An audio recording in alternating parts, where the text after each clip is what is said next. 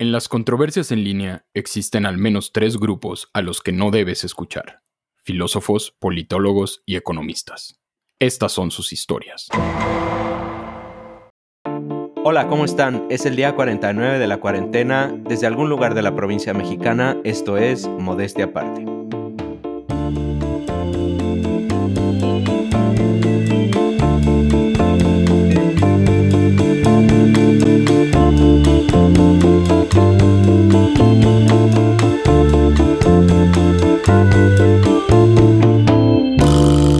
Gracias por acompañarnos. Hoy tenemos un elenco multiestelar. Estamos todos en cabina.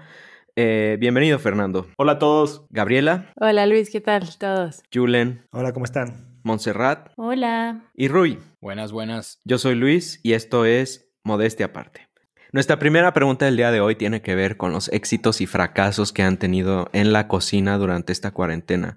Y yo eh, he escuchado que muchas personas se han dedicado a hacer pan en sus casas y hay toda una subcultura en Instagram sobre la manufactura de pan y creo que un miembro de nuestro panel ha estado experimentando con eso, ¿cierto? Yo, sí, yo hice eh, para innovar un pan de guayaba, pero realmente me quedó muy malo porque no le quité las semillas.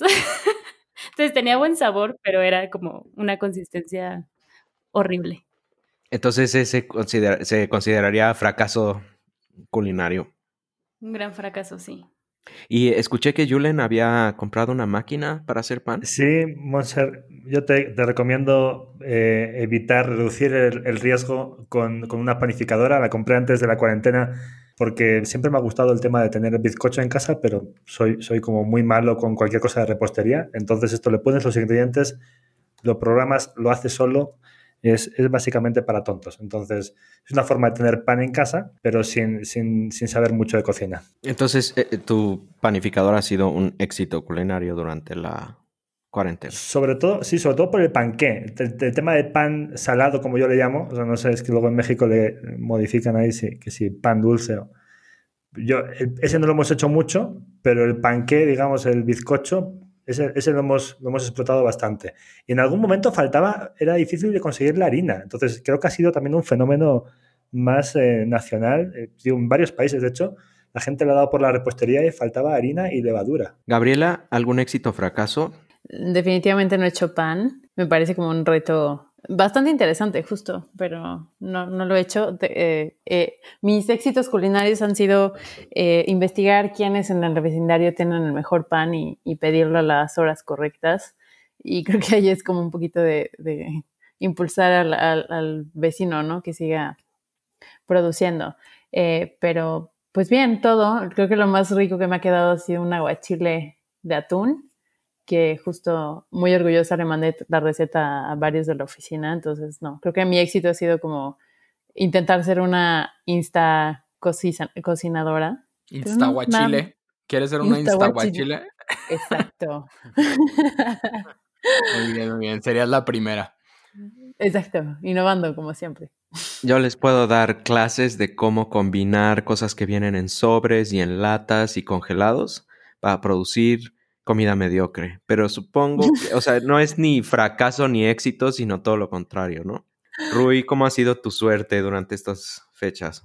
Yo aceptaría con mucho gusto todos esos consejos que, que, que, tienen listos para la comida que ya está preparada. Yo no tengo ni victorias ni fracasos porque simplemente yo no toco la cocina. Entonces, pues eh, digamos, no tengo la experiencia, ni siquiera tengo idea de cómo se haría el pan, o sea, ni siquiera tengo idea de qué le echaría a un recipiente, ni, ni, me puedo imaginar la maquinaria que Yulen tiene, entonces estoy reprobado en ese sentido, pero a la vez pues tranquilo de, poder decir que pues bueno, no, no, no, no tengo ni cosas negativas ni positivas que, que decir al respecto. No fallé, no fallé, pero pero bueno, cabe mencionar que el trato con eh, mi esposa es que yo me encargo de todo lo que es lavar y todas esas cosas, pero bueno, ahí, ahí no hay nada interesante. Como decías, el que no juega no pierde.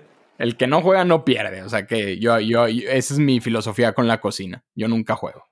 Y creo que lo que acabas de decir es súper interesante porque creo que una innovación también, el éxito de la cocina es cómo te organizas con la gente que vive, ¿no? Entonces ahorita con el trabajo en casa y, el tengo que comer, pero también tengo que trabajar, es cómo te repartes las, eh, las responsabilidades culinarias. Entonces, para mí ha funcionado bastante bien, ¿no? Como de repente eh, tú haces el desayuno, yo hago la comida y pedimos la cena. Entonces ya, como que tienes tu día un poco más, más libre. Creo que ese ha sido un éxito. Fernando, una última palabra. Sí, nopalitos a la mexicana. Gracias. ¿Fue éxito o fue fracaso? Fue, fue, un éxito porque teníamos ya preparados unos nopalitos a la mexicana acá, eh, este, con cebolla y tomate. Y en el mismo refrigerador teníamos una cebollita curada en chile habanero y limón. Y se me ocurrió la idea de combinar esas dos cosas a ver qué pasaba. Y lo que pasó fue que como que la cebollita morada le dio un superpoder yucateco a los nopalitos y, y se volvió algo delicioso. Unas quesadillas con eso Uf, lo recomiendo muchísimo. Son dos cosas muy sencillas de hacer y, lo considero un éxito. Deberías de subir esas recetas a la red para que otras personas puedan practicarla. Por el momento tenemos que irnos, nos vamos a la palabra del día y ya regresamos con el tema principal. La palabra del día es asíncrono. Asíncrono. Asíncrono. Asíncrono. Asíncrono. Ya regresamos y nuestra pregunta el día de hoy es cuáles son las ventajas y desventajas del trabajo remoto y también de la enseñanza remota, ya que estamos en ese tema. Pues sí, Luis, eh, este tema comenzó con nosotros pues después de que nos mandaron algunos de nuestros seguidores un video, o sea, dos personas diferentes que ni se conocen nos mandaron un video de un un joven, me imagino que es regiomontano del norte de México y que está preocupadísimo por todo lo que va eh, a causar la cuestión del coronavirus en relación con el trabajo remoto, ¿no? Empieza, digamos, bien tranquilo de que, bueno, ahora eh, la gente está trabajando a distancia y pues las implicaciones que esto va a tener, pero luego creo que salta que todos vamos a terminar siendo subcontratados como Ubers y nos van a explotar al 100% y, y bueno, eh, las personas que nos contactaron para esto pues tenían como ciertas inquietudes de qué tan cierto eran las cosas que él estaba diciendo.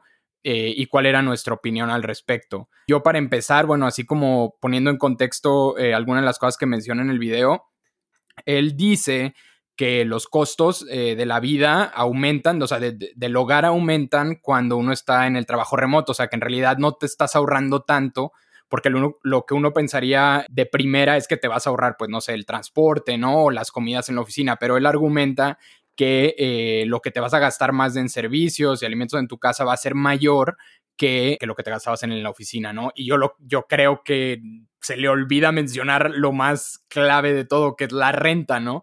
O sea, yo con el trabajo remoto, yo mismo eh, trabajo remotamente desde antes de, de la pandemia y pues yo me puedo dar el lujo de vivir fuera de la capital, ¿no? Y tener un ingreso de la capital. No soy rico, ni mucho menos, ¿no?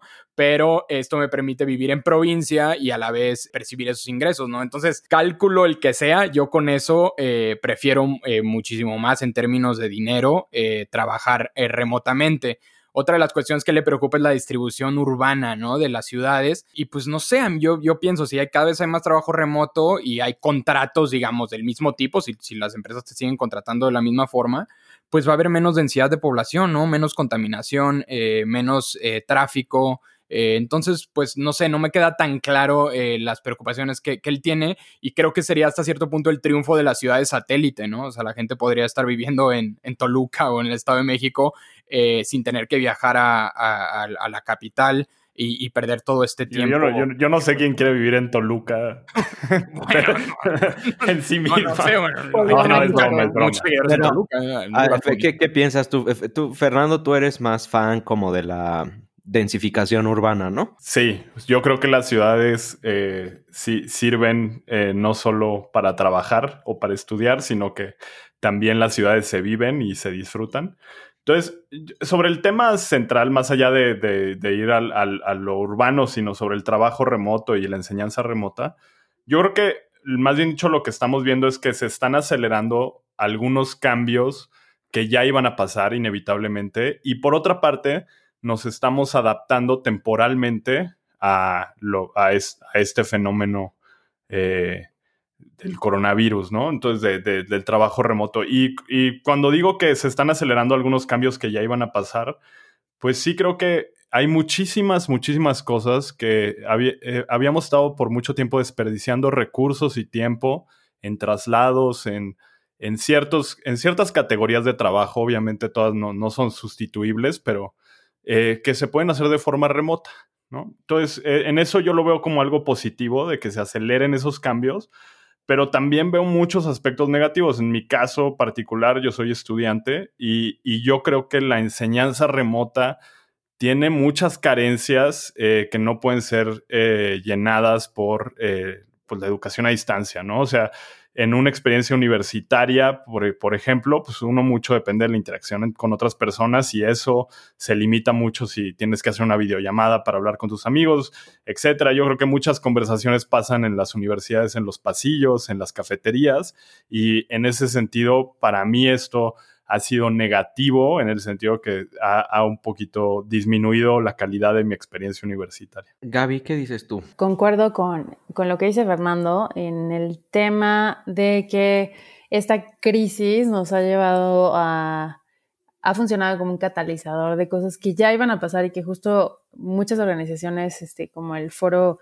Mundial Económico, han estado trabajando y hablando y discutiendo que es el futuro del trabajo, ¿no? Cómo incrementas la automatización y ahora mucho más ante el tema del distanciamiento social, este, cómo traer a la gente a una esfera digital, la inclusión financiera a través de, móviles eh, y también, pues, retos que tenemos en materia de, sí, de protección en un ambiente laboral que no es como el que conocíamos, de baby boomer, te, eh, trabajas en una empresa toda tu vida y tienes seguridad social para siempre, ¿no? En este so-called eh, gig economy, creo que también abre debates a, pues, a dónde está tu, red de seguridad. Eh, por otra parte, creo que también hay dos capas, que es, importante separarlas, que es pues, lo positivo y lo negativo de los cambios sociales y lo positivo y lo negativo de los cambios económicos. En lo social, pues obviamente tienes que ahora estás en casa, gente que, tiene la posibilidad de estar cómodo, que no te tienes que transportar dos, tres horas, media hora, ni siquiera a tu trabajo, eh, que el espectro o los límites de tu trabajo se expanden. Ahora puedes colaborar con gente de todo el mundo, gracias a que todos estamos conectados a la red. Eh, sin embargo, estas, pues, estos beneficios no los reciben todos, ¿no? Porque tenemos una problema de, brecha digital grande, de conectividad, de herramientas digitales, de eh, contenido relevante para diferentes países, el gap de, edades y de generaciones y también hasta de género. Entonces, bueno, eso por la parte social y por la económica, pues también depende de qué sector, en qué sector, en qué industria te encuentres, te pega eh, bastante o te beneficia. Julen, ¿cómo ves esto? Eh, bueno, creo que estamos de acuerdo en algunos elementos y, creo que el más relevante es el que se, han acelerado cambios que iban a, iban a ocurrir. Pero yo creo que esto es como una ventana de algo que, que va a ocurrir, pero no del todo en el sentido en que cuando termine, esperemos que pronto todo esto, pues se va a recuperar algo de la economía, digamos, real, no, no cibernética. Entonces nos ofrece una, una oportunidad de ver lo que nos gusta y lo que no nos gusta. Entonces, esta, esta reflexión que estamos teniendo ahora creo que es útil porque tenemos un papel que jugar después a la hora de, diseñar un poco la, sociedad en la que queremos estar y cómo, y cómo queremos eh, adecuar todo esto. Yo creo que beneficios hay muchos, sobre todo en la parte de demanda, y yo creo que algunos los han comentado ya Fernando y, y Gaby. Y a mí uno que me preocupa eh, eh, un poco más es que yo siento que, la eliminación un poco de, barreras igual naturales, eh, creo, creo, que va a reducir el número de jugadores en la, en, la competencia internacional. Y creo que estamos viendo como algunos grandes distribuidores están creciendo mucho y algunos muchos pequeños eh, comercios están, están cerrando porque no están igual, igual de preparados. Entonces, creo que en términos de consumidores son opciones que nos interesan más y por eso se ejecutan, pero en el número, y a mí el número me, parece importante porque deriva en otras cuestiones, eh, tengo una preocupación. Bueno, pues A mí, yo me siento muy afortunada porque soy parte de un sector que se vio beneficiado con el trabajo remoto, además de los de la reducción de costos que mencionaba Rui, o sea, yo pasé de ser una godín que todos los días a las 9 de la mañana tomaba el metro para estar en el trabajo y estar ocho horas y regresar en hora pico y llegar a mi casa a hacerme de cenar para el otro día este, y pasar a no tener nada de tiempo libre más que los fines de semana. Entonces yo sí vi un aumento en mi productividad laboral en el sentido en el que ahora puedo dedicar este, menos tiempo a hacer mis labores pues productivas y por otro lado aumentó mi tiempo de, que le dedico a mis proyectos personales. Creo que eso puede ser una consecuencia positiva porque pues tenemos más tiempo si lo administramos bien para eh, generar otras actividades productivas. A mí me da la impresión de que hay un porcentaje que yo considero pequeño, pero significativo de personas que tienen mucha facilidad con el trabajo remoto y que de hecho, como tú mencionas, son, son más productivos al hacerlo. Dicho esto, yo creo que, y, lo mencionamos creo que en otro episodio, cuando trabajamos establecemos muchas relaciones sociales y personales que son en ocasiones tan importantes como las relaciones que tenemos con familia o amigos en el sentido de que nos permiten expresarnos como, como personas, como personas creativas y productivas. Y esto claramente está poniendo un, eh, eh, bueno, está eliminando la posibilidad de llevar a cabo esas relaciones de manera normal. Y en el caso de la educación, yo creo que es un golpe fatal eh, en el sentido de que la discusión eh, científica y humanística depende mucho de las conferencias, depende mucho de la forma de argumentación, que es algo que definitivamente no se puede hacer con conexiones a Internet eficientes, etc. Entonces yo creo que esto puede tener efectivamente las consecuencias de que haya una mayor eh, tendencia entre los empleadores y las instituciones educativas para movernos más hacia este trabajo remoto porque efectivamente puede tener ganancias eh, económicas, pero creo que sería un error. Y nos vamos a una pausa y regresamos con comentarios finales. Gobierno federal. La pandemia nos ha obligado a replantear los trámites gubernamentales. Ahora que los trabajadores del gobierno están en casa, hemos desarrollado el bot burócrata para atender tus necesidades. El bot burócrata utiliza un avanzado software de inteligencia artificial y fue entrenado para emular a los mejores servidores públicos del país. Realiza cambios en el registro civil. Hola, bueno, buenos días. Tardes ya. Hablo para la corrección de mi nombre en mi acta de nacimiento. ¿Su nombre? Mi acta de nacimiento dice Julia Cabeza de Naca, pero mi apellido real es Cabeza de Vaca. ¿Y segura que lo quiere cambiar? Se escucha bonito así como lo tiene. Suena hasta como francés. Obtén licencias y permisos y haz cambios de uso de suelo. Buenos días. Tardes ya. ¿Cómo le puedo ayudar? Llevo cinco meses esperando mi licencia de alcoholes y quisiera saber cómo va el trámite. Bien, déjelo reviso en el sistema. Uy, joven, no le quiero hacer la mala obra, pero estoy viendo que aquí en los documentos que nos envió al correo le falta la copia apostillada del permiso de uso de suelo. Estoy seguro que ya lo envié. ¿No puede revisar bien? Para revisar bien necesito de su ayuda. Sí, dígame. Le voy a pasar mi número de cuenta personal. Ahí deposita su ayuda. Disculpe, no le escuché bien. ¿Puede repetir lo que dijo? Usted aceíteme la mano y yo veo cómo le hago. Creo que no le estoy entendiendo muy bien. Ayúdeme a facilitarnos la vida.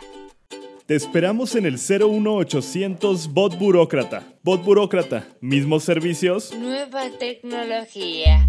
Gobierno federal. Ya regresamos y Gaby quiere hacer un comentario final. Sí, Luis, justo eh, eh, siguiendo el comentario que hiciste sobre educación, creo que así como hay eh, aspectos negativos y, y, que afectan al cómo estábamos acostumbrados a hacer las cosas, creo que es un buen momento para, como dice Julen, empezar a replantear, eh, a generar esta conversación de cómo nos gustaría, ¿no? Como la lista a Santa y decir, bueno, vale, o sea, si ya tenemos esta situación y probablemente no se quede para siempre, pero yo tampoco creo que nos vamos a regresar a la normalidad, yo creo que no va a haber esa, ese retorno a lo normal, al, antes, sino que creo que lo platiqué contigo, Luis, hace, hace varios años, de pues cómo el estar conectados con todo el mundo nos, también nos abre puertas a hacer investigación global, a estar conectados con otras instituciones, a tener eh, intercambios de ideas a nivel eh, masivo. Entonces creo que también tenemos que explorar las, las partes positivas y, explotarlas a, que realmente le den la vuelta a esta situación que puede ser un poco negativa y que estamos como en duelo del pasado y ver qué podemos hacer que nos, que nos pueda resultar de mayor provecho. Rui, un comentario final. Sí, eh, yo solo para cerrar, en la cuestión educativa estoy de acuerdo con, lo que dice Luis, o sea, siento que sí se pierde un poco la esencia de lo que debería ser la universidad o la escuela a cualquier nivel, que es eh, aprender a, entender la sociedad, ¿no? literal, socializar, hacer amigos, hacer enemigos, pues a saber, a tratar, eh, saber tratar a las personas, ¿no? En, en ese respecto yo creo que sí, la educación remota sí pierde mucho, pero en la cuestión laboral sí estoy muy del lado de Montserrat, en la cuestión de que creo que a veces también romantizamos. Fernando decía, eh, hay que saber eh, valorar la ciudad por sí misma, una cosa así. creo que pues es un poco como cuando estás muy ocupado, cuando trabajas lejos, pues no te da ni tiempo de explorar la ciudad en la que vives, ¿no?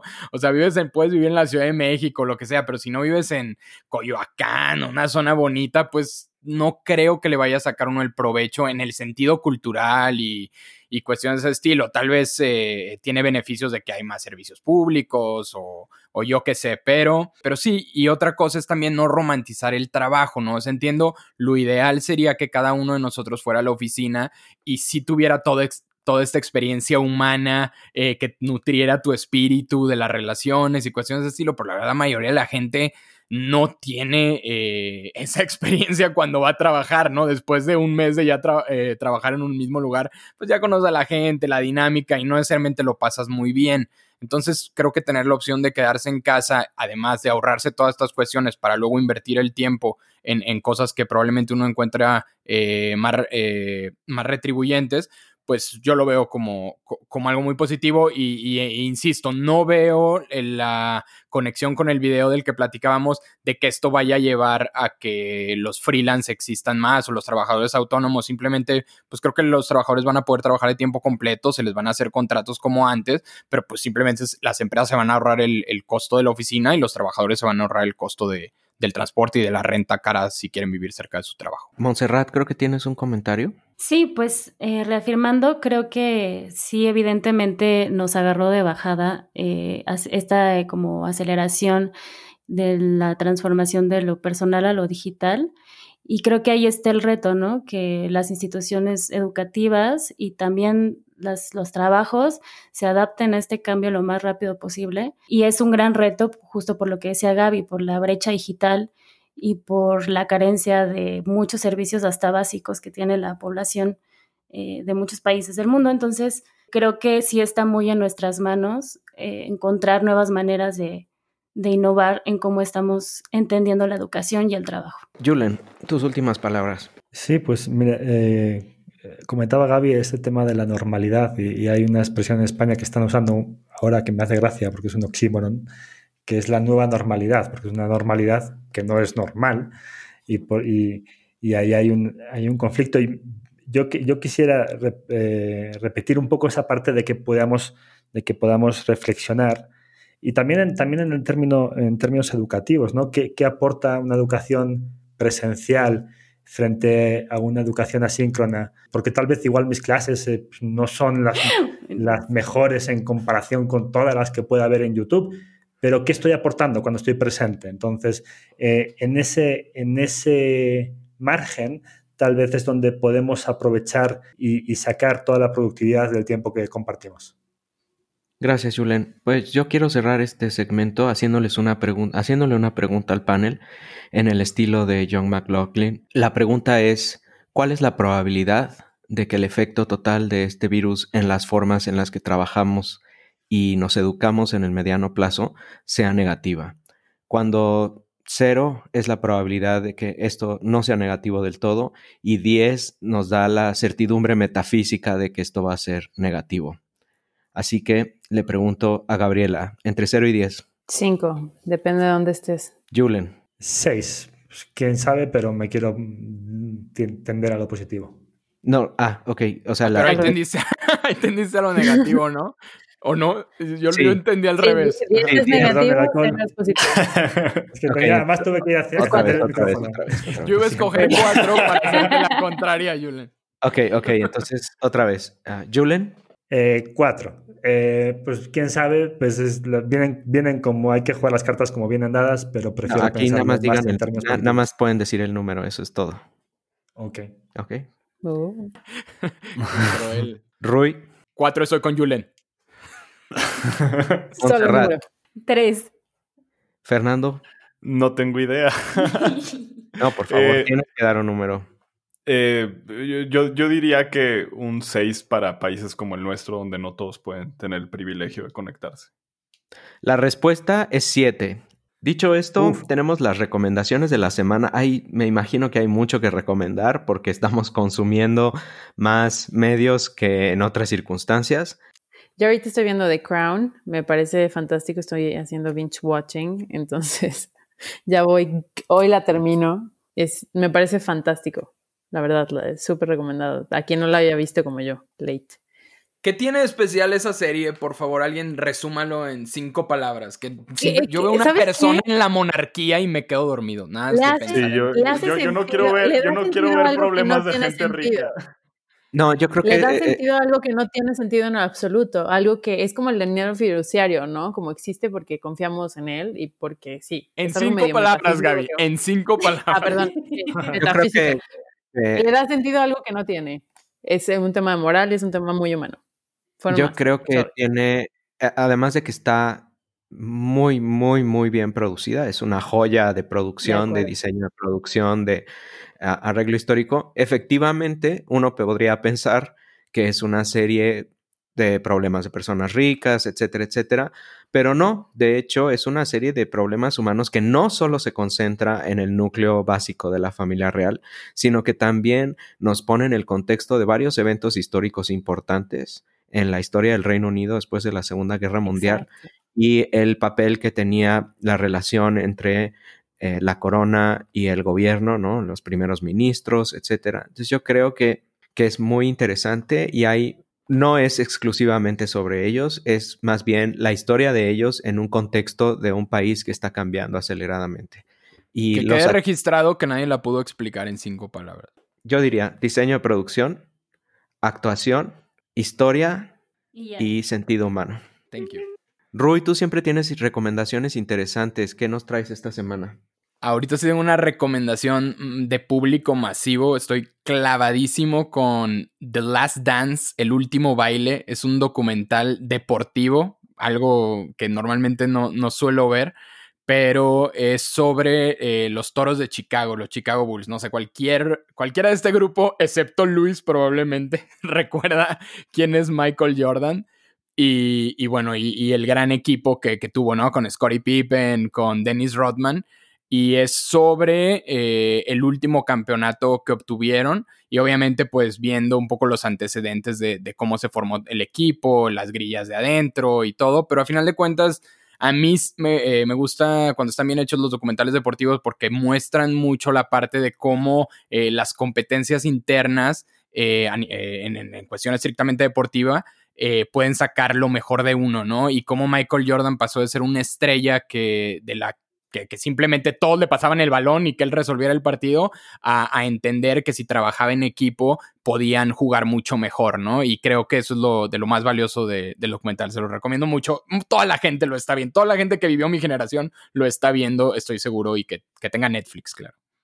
Fernando o Montserrat, no sé quién quiere hablar en este momento. Este, pues bueno, yo voy a seguir con la con la línea de los videojuegos. Ahorita está pasando algo muy interesante con un juego que ya es viejo, que se llama Grand Theft Auto 5. Salió en 2016 este, y ha tenido como un resurgimiento masivo. Es el juego más jugado ahorita en línea en PlayStation 4. Y está pasando un fenómeno muy raro dentro del juego donde algunos, algunos jugadores empezaron a vestirse de alienígenas verdes y empezaron, digamos, a trolear a jugadores inocentes y a atacarlos este, sin razón alguna. Y, y, luego orgánicamente otros se empezaron a disfrazar de alienígenas morados y empezaron a defender a los jugadores inocentes y hacer eh, cuadrillas de defensa. Entonces, una guerra. literal se hizo una guerra y luego ahora hay un grupo de gente que se viste de blanco y que no porta armas. Este, y ahora hay otro grupo de alienígenas rojos que atacan a todos. Cuando Entonces, hay como que se disfrazan, se, se, disfrazan en el mundo real o se disfrazan dentro del sí, juego? Sí, el, el Grand Theft Auto 5 simula ser un mundo real con autos eh, actuales, como si estuviéramos en la época moderna, nada más donde puedes cometer crímenes, traficar drogas, robar bienes, es en línea. Y entonces ahora jugadores en línea se están vistiendo y tomando estas personalidades y grupos y hay toda una guerra sucediendo ahorita mientras hablamos en este juego. Es algo súper emocionante para mí. No creo que sea muy emocionante ni relevante para muchas otras personas, pero lo quería decir. Yo siguiendo el tema de hoy, mi recomendación de la semana es una aplicación que se llama Focus To Do y es un, una aplicación que te ayuda a un poco gestionar el tiempo cuando estás haciendo trabajo remoto y está basada en una técnica que se llama técnica Pomodoro, que es un método que, de estudio en el que te concentras 25 minutos este, y tienes pausas de 5 minutos y te ayuda muchísimo a la productividad y a no procrastinar. A no jugar guerras en línea. Mientras tienes que Yo les voy a recomendar una serie que apareció en HBO hace tres semanas. Eh, la verdad es que no tenía ni la menor idea de qué se trataba y no les voy a decir exactamente qué es. Todavía no sé si es una comedia, si es un drama. Son capítulos de media hora. Es realmente súper adictiva. El, el, el, protagonista es, y en este momento se me está yendo el nombre, es el que aparece en las secuelas de Star Wars como el General Hawks hace un, un, excelente trabajo y la verdad es que no sé cuál es el nombre de la actriz, que también es fantástica. Se las recomiendo mucho, mientras menos sepan mejor, porque hay como muchas, muchos giros de tuerca. Está en, en HBO. Bueno, yo me creo que me voy a adelantar a lo que espero y creo que puede ser un fenómeno. Perdón, voy a interrumpirte. No dije cómo se llamaba el programa. Sí, no, dijiste, no, dijiste, cómo se llamaba el programa, no dijiste cómo se llamaban los actores, no dijiste nada. Es el mayor misterio que. Nadie se dio cuenta. No le voy a decir nada. Yo estaba pensando qué decir. Miren, les, les voy a comentar, creo que puede ser un programa que, que, que puede pegar. Yo espero que pegue porque sigo la, la saga en, en literatura de hace de hace unos años. Lo voy a pronunciar mal porque en España todos los que lo leímos le decimos Dune, pero pues creo que será Dune a partir de ahora que echen la, que echen la serie. Los libros del padre, los libros del hijo, tiene un montón de novelas de ciencia ficción. Yo creo que es el mejor universo de ciencia ficción eh, de la literatura. Eh, tengo grandes expectativas de la serie. Pues sea como sea la serie, eh, los bueno, libros es una serie son para de películas. tomarlos una vez. Sí, es una sea, serie de películas. Ah, ok, entonces no es una serie, digamos, eh, de episodios, sino que son varias películas, como Star Wars. ¿La van a hacer así? Ajá, y van a adaptar el la primera novela, que es Dune, la van a adaptar en dos películas y la dirige Denis Villeneuve. Sí. La, la primera película de Dune no fue muy exitosa, que digamos, ¿no? Pero La a mí, a mí me sigue gustando.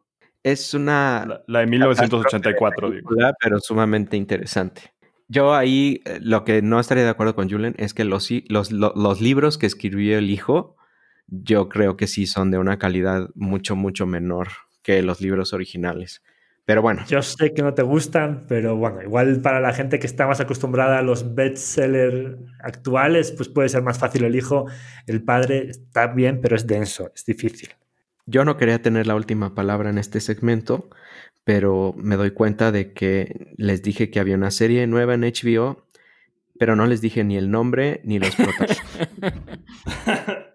lo cual hace difícil que la encuentren. Entonces les voy a decir, la serie se llama Run, correr. Eh, los protagonistas son Merritt Weaver eh, y Tom Hall Gleason, a quien probablemente recuerden por ser el General Hawks en las últimas tres películas de Star Wars. Entonces, Ron en HBO.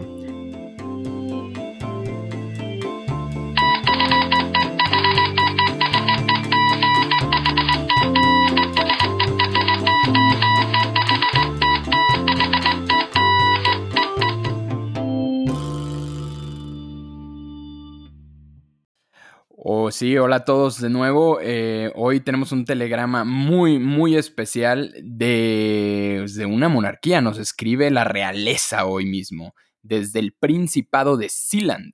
No sé si habían escuchado del Principado de Sealand. Oh my. Eh, es una micronación. ¿Con Z o con cómo? No, es Sealand como en inglés de mar, como tierra de mar. Wow. Ajá, algo así. ¿Y dónde está ¿En dónde está eso? Esto está en el mar del norte, a 10 kilómetros de la costa de Suffolk, en el Reino Unido. Es prácticamente una Mm. plataforma que se designó a sí misma como país por ahí de 1967. Un tipo llamado Paddy Roy Bates eh, se subió, al parecer es un pirata, se subió y dijo, este es mi país. Esta plataforma había sido construida por Reino Unido para fines militares. Y pues nada, eh, siempre, ha estado en disputa desde, ese, desde esas épocas y el Reino Unido obviamente argumenta que, que el señor Bates no tuvo, eh, no tiene ninguna especie de soberanía sobre la plataforma, pero lo que es una realidad es que eh, ahí está, tienen su sitio Sa web y la manera en la que se financian es vendiendo títulos nobiliarios. Entonces, si un día se les antoja a ustedes que les gusta la serie de Crown y ese tipo de cosas raras, eh, pueden eh, pagar para convertirse en un duque, en un varón, yo qué sé, hasta un príncipe. ¿Cuántas, ¿Cuántas personas viven en Sealand? ¿Sabemos eso? Eh, bueno, lo interesante es que la población de Silan rara vez excede las cinco personas. Esto quiere decir que eh, la población ni siquiera eh, es constante. Entonces, bueno, un lugar siempre interesante, esta plataforma de Sealand. Y bueno, como era de esperarse, pues nos escribió una duquesa, una duquesa que se llama, que se apellida Bates. Supongo que algo tendrá que ver con el fundador de, de este micropaís. Eh, bueno, la duquesa Bates nos dice, estimados modestos, al vivir en el Principado, donde nuestra población máxima y siempre temporal nunca supera las cinco personas, paso tanto tiempo solo en mi vida que a veces añoro por socializar. Pero después me invento un viaje diplomático para salir a otro país y al pasar semanas rodeada de gente, me asfixio, de tener que verles las caras, las cordialidades diarias, el preocuparme por qué decir, en fin, ya saben.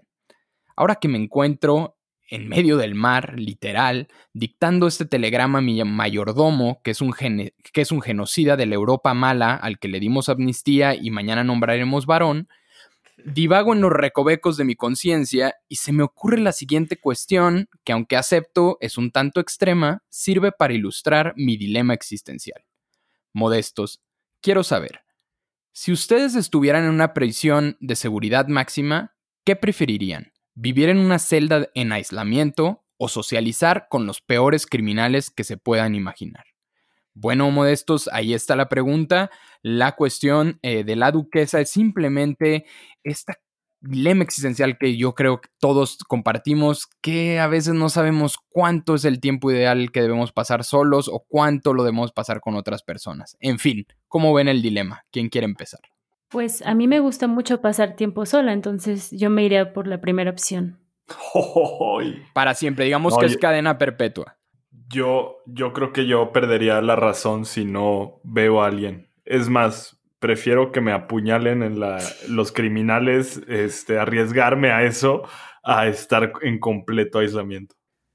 Sa- saludos a la duquesa de, en reconocimiento de su, de su título eh, de, de un hidalgo, porque digo, yo, yo, yo soy nacido en Vizcaya y eso se nos reconocía la hidalguía universal por la, la corona española. Entonces, digo, entre nobles nos hablamos y entre nobles, pues yo creo que socializar, aunque sea con la peor calaña del mundo, no que tenga ninguna relación con la nobleza aristocrática europea, aquello de la calaña.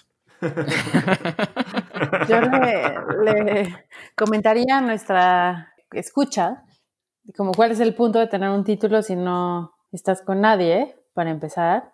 La otra es que... sí. No, bueno, es que yo me imagino que, que cuando llega al continente o a las Islas Británicas, pues deben de referirse a ella como Lady Bates y todas estas cosas, ¿no? Entonces, eso alguna puerta abrirá. Tienes razón. Más vale con- conservarlo, pero sí, yo me voy al aislamiento. A- a- además de la puerta de la plataforma, ¿no? Pero yo creo que estaría, sí sería deseable tener algún título nobiliario, aunque creo que en México están prohibidos, ¿no? Sí, sí están. Sí, entonces lo siento, Lady Gaby. Lo que no está prohibido es portarse como Lady uno, Gaga. ¿no? No, y conocemos mucha gente que se comporta como tal. ¿no? Exacto. Sí. Ah, Muchos sí. condesos. Sí, a mucha aristocracia mexicana. Y, y yo, y yo lo llevaría también a que en México tal vez no están los títulos nobiliarios, pero en las conferencias eh, académicas y en las reuniones políticas eh, parece que los títulos educativos se vuelven nobiliarios también. Sí. Tal vez la pregunta es porque Lady Bates ya no sabe si echar por la borda a los otros cuatro o quedarse a convivir con ellos, que seguramente serán unos patanes, ¿no? Entonces, tal vez, tal vez revela más la pregunta sobre su situación que eh, la esperanza de que nosotros resolvamos ese dilema. Seguramente, seguramente sí. Eh, esas fueron las palabras de la duquesa Bates y también entendamos que la naturaleza de la monarquía es una naturaleza solitaria. Aún la reina de Inglaterra debe ser una persona que a momentos se siente sola a pesar de estar rodeada de gente. Entonces, bueno, se encuentran estos dilemas en el día a día y como siempre nos ponen a nosotros en jaque. Muchas gracias por sus cartas. Esto es todo por el día de hoy. Muchas gracias, Rui. Esto ha sido una emisión más de Modestia Aparte. Nos vemos muy pronto. Gracias, hasta luego. Bye. Chao. Nuestro tema es de Renan Joffre y el diseño de nuestra imagen es de Arturo Castelazo. Nosotros somos Modestia Aparte. Nos vemos la próxima semana.